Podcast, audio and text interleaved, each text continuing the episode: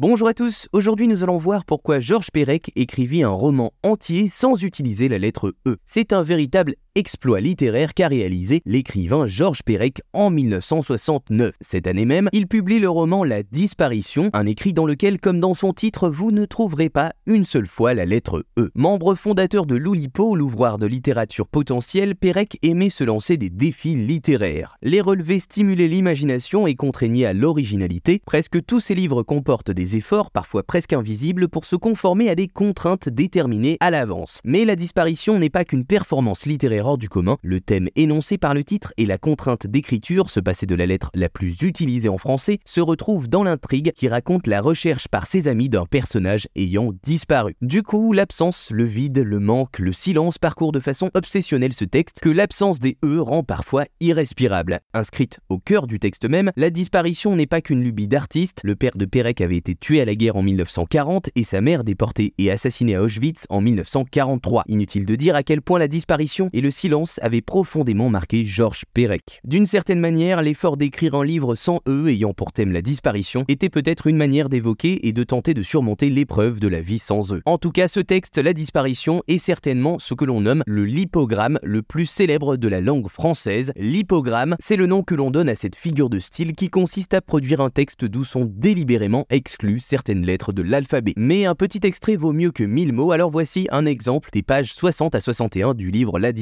Là où nous vivions jadis, il n'y avait ni auto, ni taxi, ni autobus. Nous allions parfois, mon cousin m'accompagnait, voir Linda qui habitait dans un canton voisin, mais n'ayant pas d'auto, il nous fallait courir tout au long du parcours, sinon nous arrivions trop tard, Linda avait disparu. Un jour vint pourtant où Linda partit pour toujours, nous aurions dû la bannir à jamais, mais voilà, nous l'aimions, nous aimions tant son parfum, son air rayonnant, son blouson, son pantalon brun trop long, nous aimions Voilà, vous savez maintenant pourquoi Georges Perec écrivit un roman entier sans utiliser la lettre E.